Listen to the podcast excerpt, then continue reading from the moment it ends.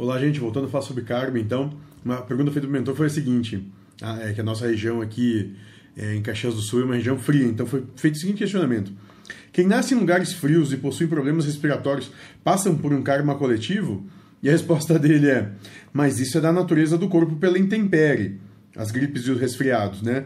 Ou seja, para aqueles que nascem nessa região, isso é karma coletivo. Ou seja, o karma coletivo, o entendimento é não é que a natureza se modifica para que aqueles que têm que passar por algo aconteçam. Não. Aqueles que têm que passar por algo são colocados na natureza, que, que necessitam vivenciar experienciar. Né?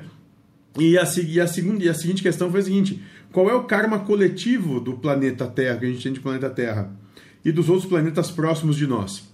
Aí fomos dizer que da Terra é o individualismo. Não sei se há outros planetas, será que os cientistas veem quando olham para o universo o que vem quando olha para o universo não é uma ilusão?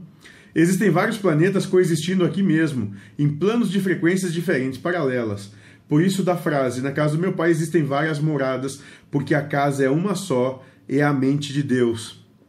E o mentor vai, vai completar a resposta dizendo o seguinte: é, se preocupa só com o teu, com a tua situação karmática, a do teu planeta que já está de bom tamanho.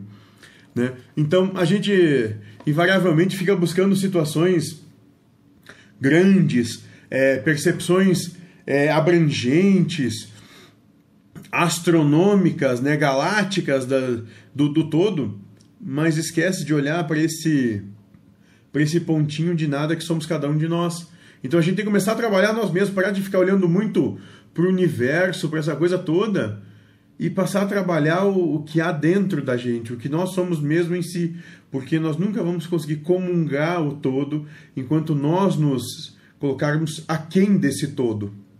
Ou seja, é realizar primeiro na gente para que a gente possa estar no meio de todos, sem que com isso nós nos, nos tornemos dissonantes com esse todo, para que podemos ser todos harmônicos.